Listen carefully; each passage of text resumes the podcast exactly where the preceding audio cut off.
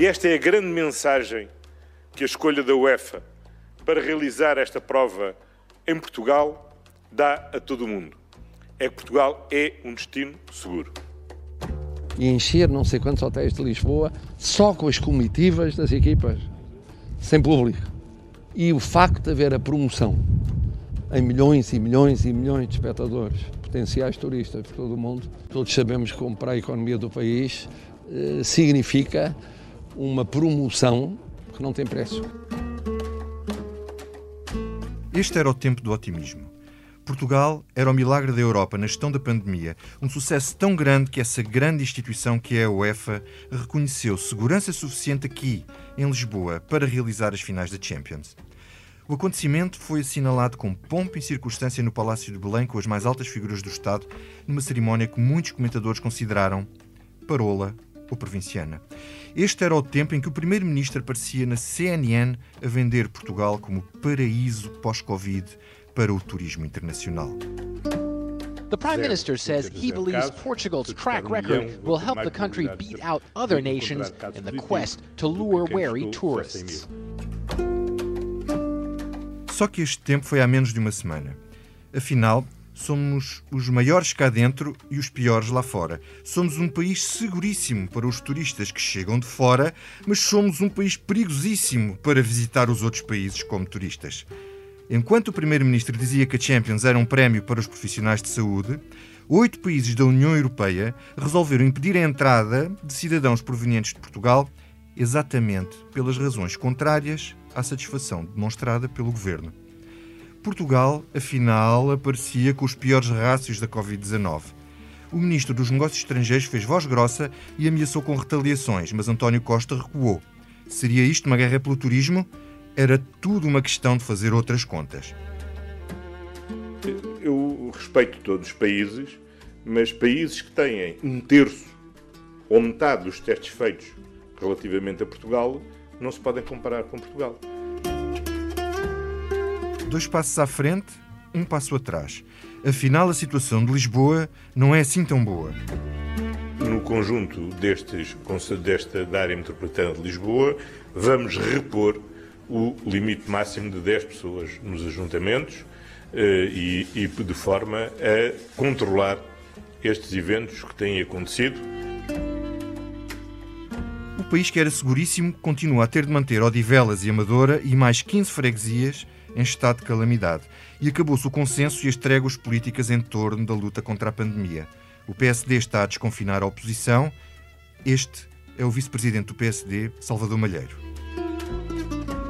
Se nós compararmos a situação de hoje com a situação do dia 17 de março, nós vemos que só no Conselho de Lisboa, nos últimos 10 dias, tivemos mais de 340 casos, numa população de 540 mil habitantes, o que dá um rácio claramente maior do que aquele que nós tínhamos cá no município de Ovar no dia 17 de março.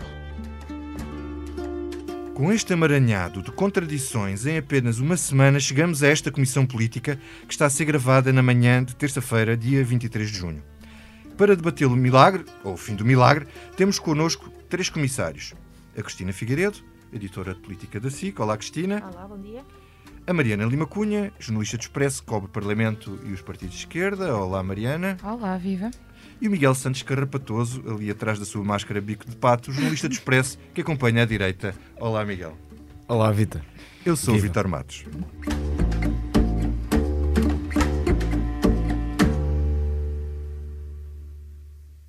Cristina, Marcelo Rebelo de Sousa tem boas razões para amanhã querer fazer a reunião dos epidemiologistas sobre a questão do discurso político sobre a pandemia, considerando tudo o que aconteceu esta semana? Tem, mas uh, eu diria que é pena que não o tenha feito uh, há umas semanas, não é? Uh, se calhar no início disto tudo talvez tivesse sido útil. Se calhar fê-lo e nós não soubemos, e é essa a diferença, é que agora sabemos e há, há uns meses não, não soubemos disso mas acho que é importante e é, parece-me mais, do mais elementar bom senso uh, para qualquer responsável político que o discurso político numa situação como esta seja, uh, não digo minimamente articulado, digo maximamente articulado. e, e que tenha uma, uma afinação por parte de, de todos os, os, envolvidos. Pelo que eu percebi da notícia que li no Expresso, e que creio que é da, da tua autoria, uh, vai ser uma, uma parte do discurso muito. Uh, o discurso político, mas uh, de um ponto de vista muito técnico também, não é? Afinar a, a, a mensagem, como ela é transmitida, sustentando-a muito nos tais critérios que nós tomamos por o mais objetivos possíveis, que são os, os critérios ditos técnicos. Mas a questão aqui não é só técnica, é mesmo, é mesmo política, é uma questão uh, da mensagem uh, ser passada com, com, sobretudo com coerência, com muita coerência. Mas Marcelo não é um dos responsáveis por estas zigue-zaguear, ou não? É, claro que é, claro que é. Uh, se nós, quer dizer, isto tem, isto tem, tudo um historial, não é? Podemos começar por dizer que a situação é nova, uh, que nunca. Que qualquer decisão que seja tomada será sempre criticável, porque ninguém tem certezas de nada. Certo, vamos uh, pôr todos os alibis já, já de lado. A mensagem política que tem de se passar às pessoas numa situação destas tem que ser, não pode deixar margem para, para, para, para discricionariedade, não pode deixar margem para livre-arbítrio. Arbítrio. As pessoas têm de saber exatamente o que é que podem e o que é que não podem fazer. No tempo do confinamento foi fácil, porque meter as pessoas dentro de casa. Uh... Era tudo em casa pronto. Exatamente, não havia. Mas entretanto o Primeiro-Ministro foi à praia. O, Mas sabia-se. O Presidente foi à praia, foi almoçar. Sabia-se. Para mostrar que se podia estar mais ou menos à vontade. Sabia-se que se Deus quisesse o vírus, iríamos chegar a essa fase. Porquê é que isso não foi preparado? Porquê é que essa, esta reunião sobre o discurso político não foi então uh, feita? Uh, Tinha-se evitado e agora é, é a minha opinião, tinha-se evitado erros como foi o do, o do 1 de Maio. Diploma que foi assinado por Sua Excelência o Presidente da República a abrir, a abrir a exceção. Não podia ter aberto aquela exceção. Não podia. Ou se, imaginando que podia, tinha de ter feito noutros, noutros termos, não para que pudesse suceder aquilo que sucedeu, por mais explicações e, e, e e por mais factos legais dentro da legalidade que possam encontrar-se ali, a maior parte das pessoas não compreende ainda hoje uh, atira com isso para, se calhar, para se justificar a si própria e, os, e as, suas, as suas faltas. Miguel, tu tiveste a preparar um artigo uh, sobre esta questão da, do, sobre esta questão das alegadas contradições no discurso do governo.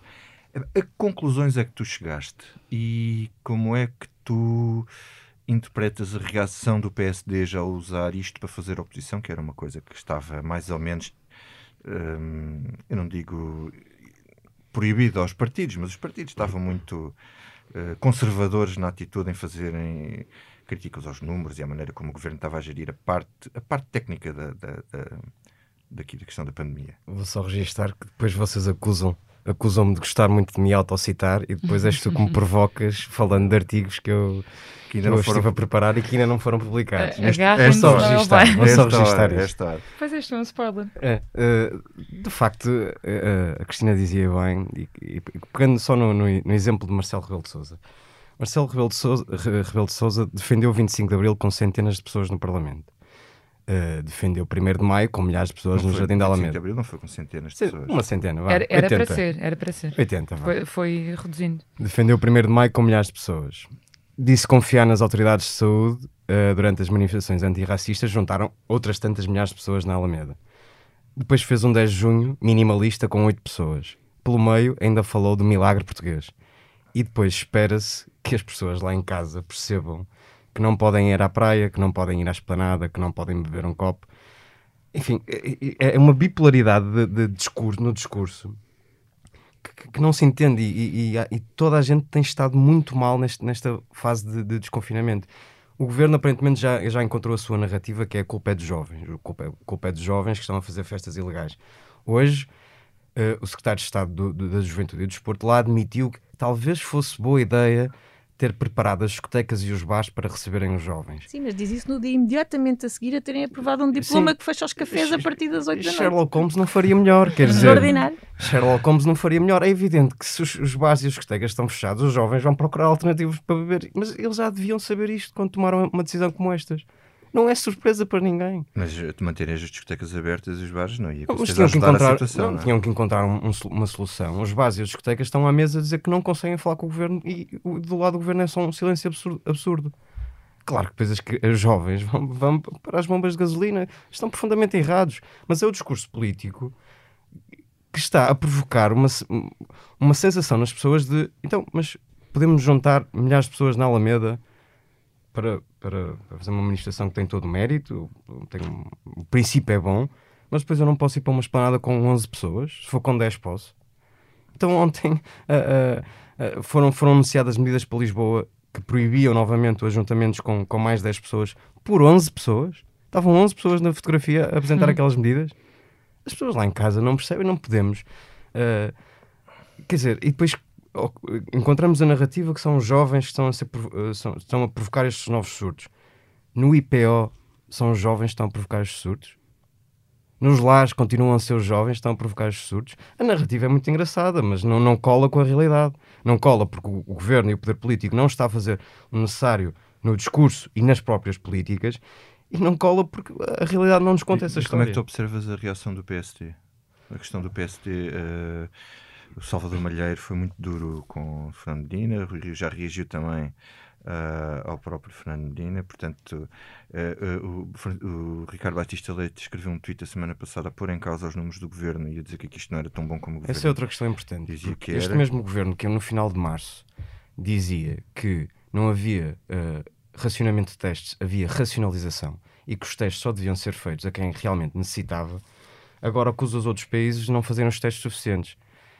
A mesma diretora-geral de saúde, que é, no final de março dizia que as, as máscaras transmitiam uma falsa sensação de segurança, agora é a maior apologista das máscaras. Uh, de facto, lá em casa ninguém entende muito bem como é que isto se está a processar. E os erros são, são, são naturais no- perante um vírus que ninguém conhece. Mas, de uma vez por todas, as pessoas têm de se entender à volta de um discurso comum. Em relação a Salvador Malheiro, é evidente que a frase infeliz é, é- é muito pouco credível que se faça um cordão sanitário em torno de uma região como Lisboa e Vale do Tejo. Mas há uns meses a Diretora-Geral de Saúde admitiu um cordão sanitário para o Porto. Qual é o critério? É, de facto, é, é, um- é um bocado incompreensível tudo. E depois- Admitiu para depois recuar para também. depois não é? recuar. E depois há, há- e, e não é, é inegável isso, há um certo ressentimento da região norte em relação ao que foi a resposta dada ah, Quando no os norte casos eram mais agudos no Norte. e em Lisboa e Val do Tejo. Nós há uns meses fizemos um artigo em que os autarcas do norte eh, se queixavam de desvio de fundos para Lisboa. Que Lisboa estava a receber eh, de fundos, perdão, de, de material e de, e de recursos humanos e técnicos. E de facto, na altura, ninguém percebia muito bem qual era o critério e o governo também nunca esclareceu, a bem da verdade. E agora vem que Lisboa e Valdetejo está ou pode estar a comprometer a estratégia nacional e pedem eh, mão firme e mão pesada. Eh, é uma reação que, embora não seja muito responsável politicamente, é humana. Mariana, e à esquerda, como é que têm sido as reações? O PCP foi o partido que teve mais dificuldade em aceitar as medidas mais rígidas de- de- do estado de emergência. A CGTP fez as suas manifestações, o 1 de maio, e esta semana tem desfiles e Uma manifestações. semana de luta. Sim. eh, uma semana de luta marcadas. O Bloco, eh, apesar de ter participado nas manifestações antirracistas muito ativamente, tem, tem tido posições um pouco mais moderadas. Eh, a esquerda também tem sido contraditória nesta, nesta fase. Dá-me só um- uma margem de um minutinho para contribuir para a indignação toda que, se- Contribui, contribui. que veio antes de mim, eh, para dizer, eu estava só a lembrar-me enquanto ouvia a Cristina e a Miguel a falar de um exemplo que a mim particularmente me fez muita confusão, que foi naquele dia em que o Primeiro-Ministro eh, saiu para o Chiado para, para fazer compras e pediu às pessoas para saírem e para irem fazer compras também. Eh, e eu estava, eu estava a obedecer, estava a ir ao Chiado fazer compras. E estava no carro e havia um daqueles painéis luminosos da DGS a dizer fica em casa, por favor. E é é uma, uma descoordenação que não se entende. Lá está, nós há uns tempos fazíamos um, um artigo em que os técnicos e os especialistas vários diziam que realmente a parte difícil, a parte fácil foi mandar as pessoas para, para casa, logicamente, e que a parte difícil seria a partir de agora, eh, até entre técnicos e políticos, acertar Uh, em que medida é que se podiam, se podia, como é que se podia transmitir a mensagem sem ser contraditório e sem ser errático. E eu acho que o que se percebe é que o governo não tem de facto vontade nenhuma de, de, de fechar as coisas, de, de, não dar o estímulo à economia que acha que é necessário um, e que isso depois se reflete nas uh, ordens contraditórias e dispares um, entre uns estabelecimentos e outros, entre uma coisa que pode abrir e outra, etc. Uh, passando à esquerda, sim, uh, acho que houve desde o princípio uma diferença muito grande entre a maneira como os partidos de esquerda lidaram com isto. Uh, o PCP teve uma reação muito própria. o PCP, desde o início, nós escrevemos que, por exemplo, foi o último partido a adiar comícios e jantares Portanto, quando já estavam as escolas a fechar, o PCB continuava a dizer que ia manter comícios que se previa que tivessem pelo menos centenas de pessoas uh, por causa do aniversário do partido. Tem uma agenda muito preenchida este ano. Um, falou de um. As expressões eram o gigantar do medo, o alarmismo. Eu lembro-me que na entrevista que nós fizemos ao Jerónimo de Souza, ele dizia qualquer coisa como eu eu sentava-me em frente à televisão, via as notícias e ficava. Não era siderado, era uma expressão é semelhante. Estupefacto. Devia ficar estupefacto também.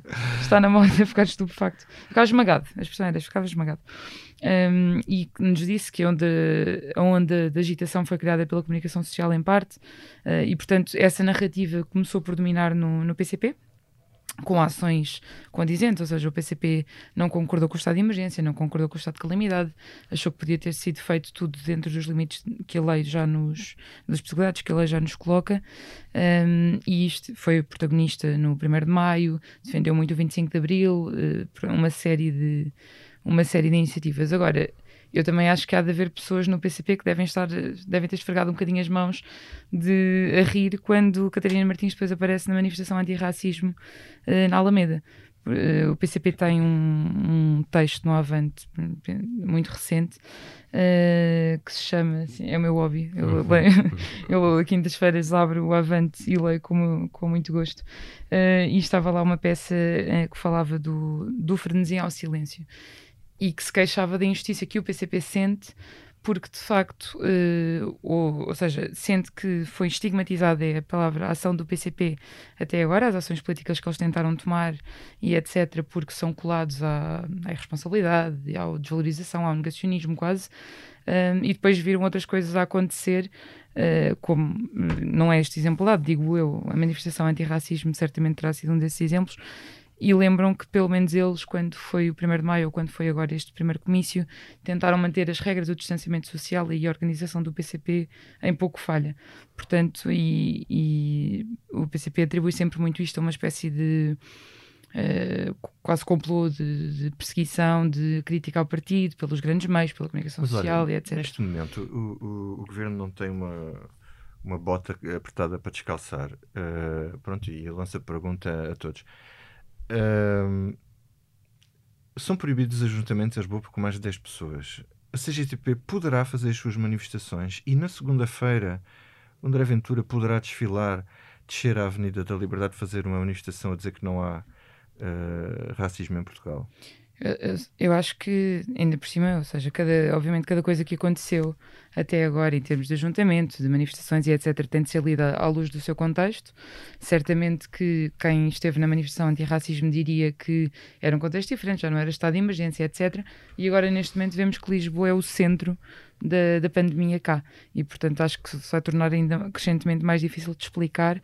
E, obviamente, a CGTP tem o problema adicional de já ser vista como Uh, pronto, aqui estamos nós a dar mais uma uh, hipótese aos partidos de esquerda que o problema eu acho que é esse, é que este governo não pode, não pode ficar associado a uma Sim. ideia de que as manifestações políticas de esquerda estão tudo bem, Sim. portanto pode haver 1 de Maio, pode haver manifestações eh, antirracismo, pode haver Avante, festa do Avante uhum. e depois não pode haver a manifestação whatever que o, que o, que o André Ventura quer, quer fazer é de facto complicado, mas o, foi uma camisa de sete varas que o próprio governo enfiou uhum. e da qual tem, tem agora de sair, quanto a mim, não há aqui dois pesos e não pode haver dois pesos e duas medidas.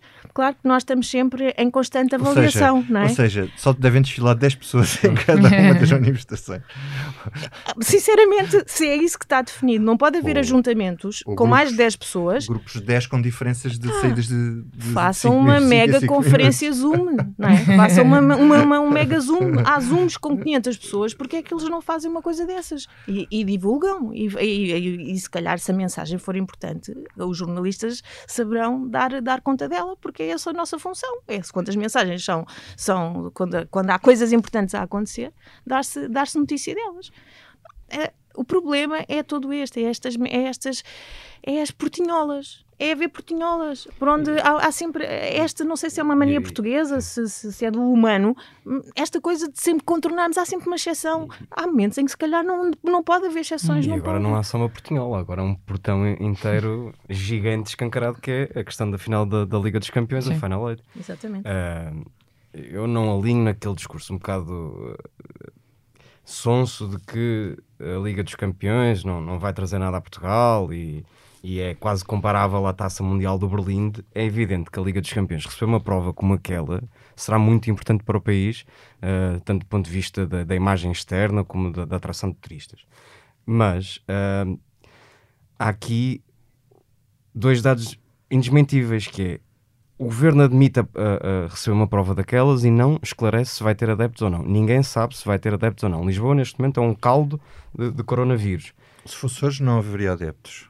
Mas o É se, o se é, um, é um E, problema. Em princípio, não. Porque, porque de facto nós não conseguimos convencer as pessoas a terem comportamentos mais responsáveis quando estamos em vésperas de receber hordas de adeptos ah, para, em Lisboa. mas a questão nem sequer que não é são só... conhecidos por respeitarem. Sim, mas ao, Miguel, respeitarem coisas básicas. Mas eh, a questão nem sequer é só haver eh, adeptos no estádio. Na- É haver sim, adeptos na cidade. é Sim, evidente. vão se concentrar noutros sítios e Eh, apoiar o da mesma Ricardo, as equipas. Ricardo Aros Pereira pegou nisso e bem. Acho, creio que a 20 de maio o, o António Costa dá uma entrevista ao Porto Canal em que diz em que dá como exemplo de, de caso em que é impossível garantir normas de segurança os estádios de futebol, em que dizia e bem durante um jogo, quando há um golo, as pessoas não ficam de braços cruzados.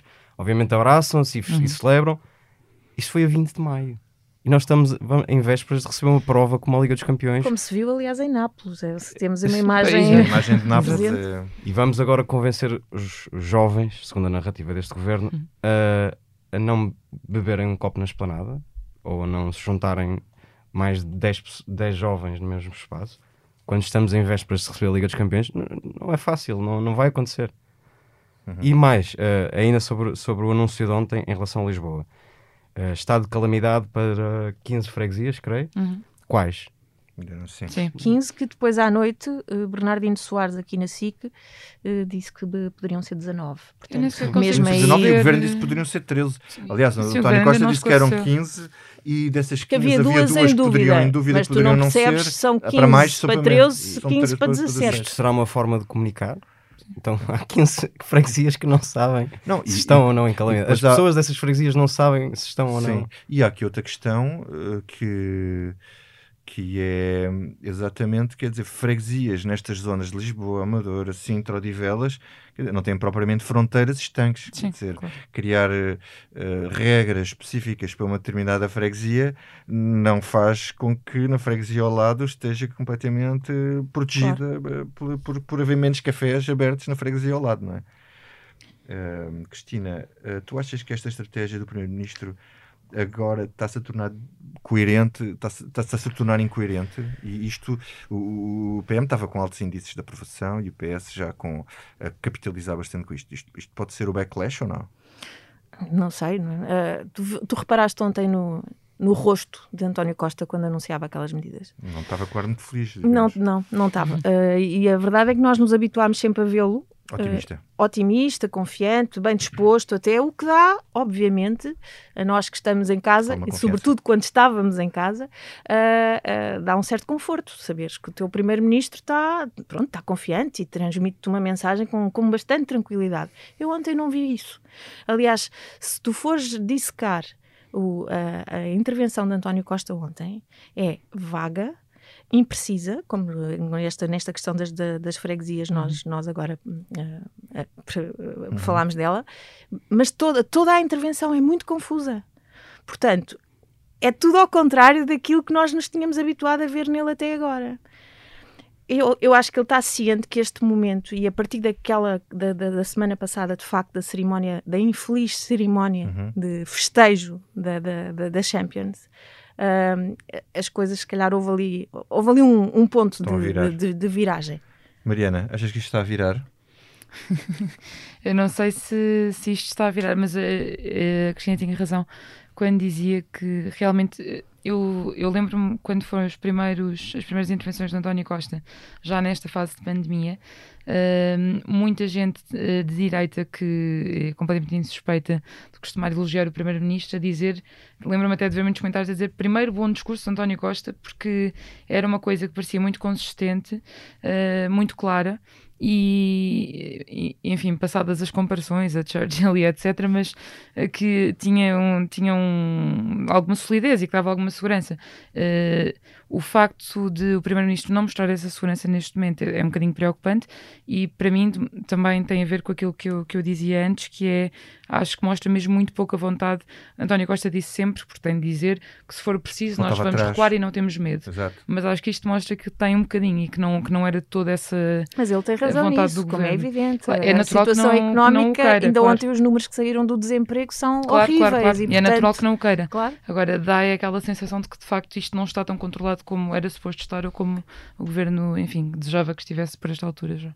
Mas o governo pôs um, digamos assim, pôs, traçou o seu caminho no carril do orçamento suplementar, do hum. programa de estabilização, está a estudar as medidas para o futuro, a negociar com a União Europeia, portanto, ter todo um plano para sair uh, da crise. E eis que o vírus continua a criar aqui um problema uh, aos planos do governo e aos planos mas, de todos os mas governos. Mas deixa-me só dizer uma coisa sobre a questão do emprego, por exemplo, que a Cristina estava a falar. Eu estava a ler ontem um artigo do Expresso, da Cátia Mateus, sobre a questão do layoff, por exemplo. Uhum. Eu acho muito preocupante, lendo de facto ao pormenor as questões da diferença de como é que se vai passar do layoff, que era simplificado até agora, para o regime geral, uh, a burocracia que as empresas podem ter de enfrentar e o facto de terem de provar que ou entram em layoff normal ou vão para, para a falência, eh, é um bocadinho assustador, porque às vezes se não, quiser, não conseguires dar prova disso, quantas pessoas é que podem estar neste momento em situação de risco de já não conseguirem ter os salários assegurados? É importante perceber que onde é que vem e porque pode vir aí de facto agora uma nova onda de, de, de desemprego, de, de, empresas que não conseguem assegurar as pessoas, uh, e isso é muito preocupante. E outra questão, uh, a questão do Serviço Nacional de Saúde, Miguel. Uh, neste momento, Lisboa continua focado na pandemia e o, o sistema continua a não dar resposta ao resto uh, das doenças e uhum. das necessidades das, das, uh, das populações. Dizer, de certa forma, o sistema não vai à falência com o Covid, mas vai à falência por causa do Covid. Ou não? Certo, é um risco enorme e que, que merece ser lido com muita atenção. Um, não vejo uma saída fácil, honestamente. Um, se as coisas continuarem como estão e não, não vejo como é que podem mudar. Uh, estava agora a recuperar um, algum, um dado interessante que, que há pouco me esqueci de, de, referir. Há quatro dias o governo anunciou que ia ter um gabinete para a região de Lisboa e Valdetejo. Uh, a 6 de. Deixem-me ver aqui a data concretamente. Uh, a 6 de abril, o governo já tinha nomeado um secretário de Estado, aliás, cinco, uh, para cada região do país e um já estava com a, a missão de Lisboa. Portanto, há quatro dias, um gabinete para Lisboa. Uh, há mais de dois meses, um secretário de Estado para, com a pasta de Lisboa. E isto aconteceu. E aconteceu por causa do, dos, dos tais jovens malandros que andam a, a beber álcool na, nas ruas. Uh, quando antes eram, o foco estava no, no setor da construção civil, uhum. depois passou, o foco passou a ser para chegou a existir aqui uma, uma tentativa de colar isto aos bairros das periferias e agora são jovens. E se não há um reconhecimento do problema, não vai haver solução. Se não se, se, não se entenderem de uma vez por todas sobre o que está a causar isto e que respostas é que têm de, de, de ser aplicadas, o Serviço Nacional de Saúde, como tu perguntavas, não vai aguentar. Uhum. É só preciso lembrar também no, no, último Orçamento de Estado, por exemplo, uh, em que foi anunciado um grande investimento no SNS e de facto houve uma, uma, verba maior alocada, mas é preciso lembrar que isso já era o valor que se gastava eh, mais um bocadinho, no, no SNS só não estava orçamentado. E, portanto, ou seja, a situação real, apesar do grande anúncio de dinheiro para o SNS, até agora é que temos basicamente o mesmo, mais um bocadinho, uma margem de 140 milhões talvez, uh, dos fundos que já havia em 2019, portanto não é, não é brilhante. Um, e só recordar já agora que esta semana vão ser votados vários projetos de direita à esquerda uh, para recuperar a atividade programada no SNS, portanto há de facto essa preocupação. E pronto, deixem de ser cínica. Uh, há, uh, haverá prémios para os profissionais de saúde, mas só na Champions. Deixa-me só acrescentar outro ponto, porque nós estamos agora muito focados naturalmente na questão de, da região de Lisboa e de Valtejo. Mas Algarve também. Mas no Algarve uhum. já, já chegam sinais muito preocupantes. Uhum. Eu pergunto, não era expectável? o governo não, não, não estava ciente de que quando se aproximasse o verão as pessoas se iam deslocar para o, para o Algarve. Tanto que estava ciente que o próprio António Costa foi apelou a que. e apelou a que. Que agora é muito melhor sem turistas. Exatamente. Mas nós queremos os turistas, por isso é, é mais uma contradição, já mais do, do registro, do, do, não, houve, do plano uh, do, um do absurdo. Um responsável da Ordem dos Médicos que disse que a partir de 100 uh, eh, infectados tinham que fechar o Algarve e já vão em mais de 100. E qual foi o plano? Houve plano para o Algarve? Eu creio que não. É o plano da fé em Deus? Sim. Para um Muito governo bem. laico não está mal. Posto isto, vamos ao que não nos sai da cabeça. Miguel, o que é que não te sai da cabeça? Uh, a manifestação organizada e pensada por André Ventura, um, ehm, que me preocupa tanto no plano de, de, saúde pública, porque é um risco e vai ser outro foco de, de risco mas pelas, pelas circunstâncias políticas em que ela é feita e o que pode provocar no dia em que for feita.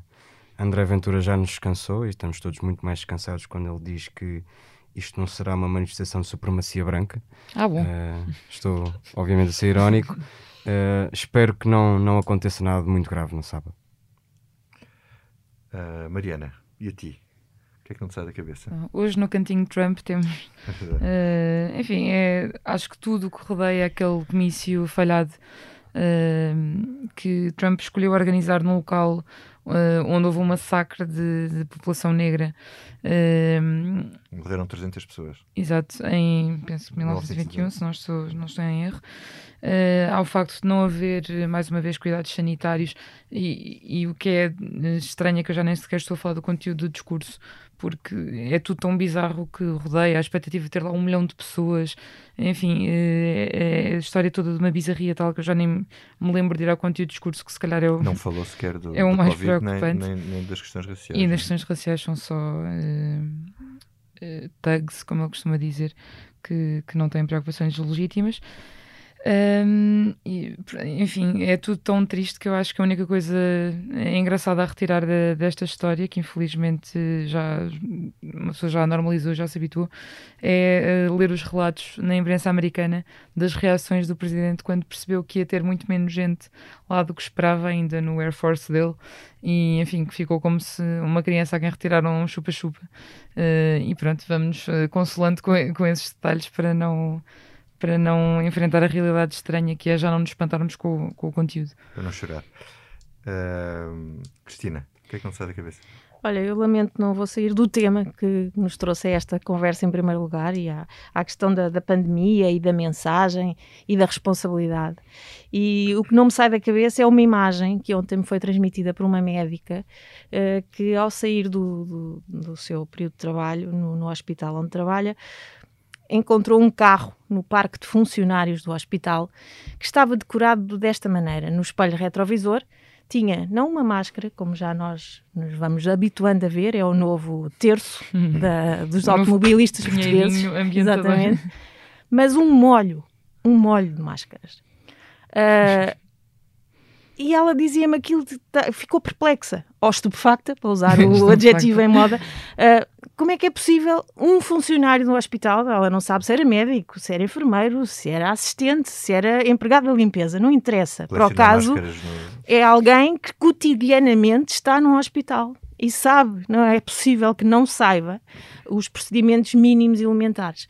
Essa pessoa ter a inconsciência de, por cada máscara que usa, ou mesmo por usar enfiar no, no, no, no, espelho retrovisor do carro e achar que está com isto a passar uma mensagem interessante, não, de facto, não, não, não me entra na cabeça, quanto mais sair. Olha, eu, eu pegando na tua, no teu molho de máscaras no retrovisor, uh, eu vou falar de um tema que vocês podem achar supérfluo, mas pronto, ninguém é perfeito e eu sou um fã de Fórmula 1 e, e, perante a possibilidade de a Fórmula 1 poder vir para Portimão devido ao, ao, ao, facto da maioria dos países não querer lá a Fórmula 1 por causa da pandemia, eu estava pronto a fazer uma cerimónia daquelas em Belém a aplaudir a vinda da Fórmula 1 para Portimão. Portanto, dois desejos. Primeiro, uh, que uh, a situação da pandemia no Algarve fique controlada e depois que a Fórmula 1 venha para Portugal, onde não veio para aí há uns 30 anos. Eu gostava muito de ir ver uma corrida e gostava que tivesse público, portanto, uh, fica aqui este, o registro de, de, da minha fraqueza, de uma coisa que não me sai da cabeça. Pronto, e esta foi a Comissão Política número 132 com edição multimédia do Ruben Pereira e ilustração do Tiago Pereira Santos. E agora esperemos que Lisboa vá amanhecendo melhor e que a Cidade Branca não mostre apenas a sua escura face. A noite é cega as sombras de Lisboa são da Cidade Branca a escura face. Lisboa é mãe solteira Amou como se fosse a mais indefesa princesa que as trevas algum dia coroaram. Não sei se dura sempre esse teu beijo ou apenas o que.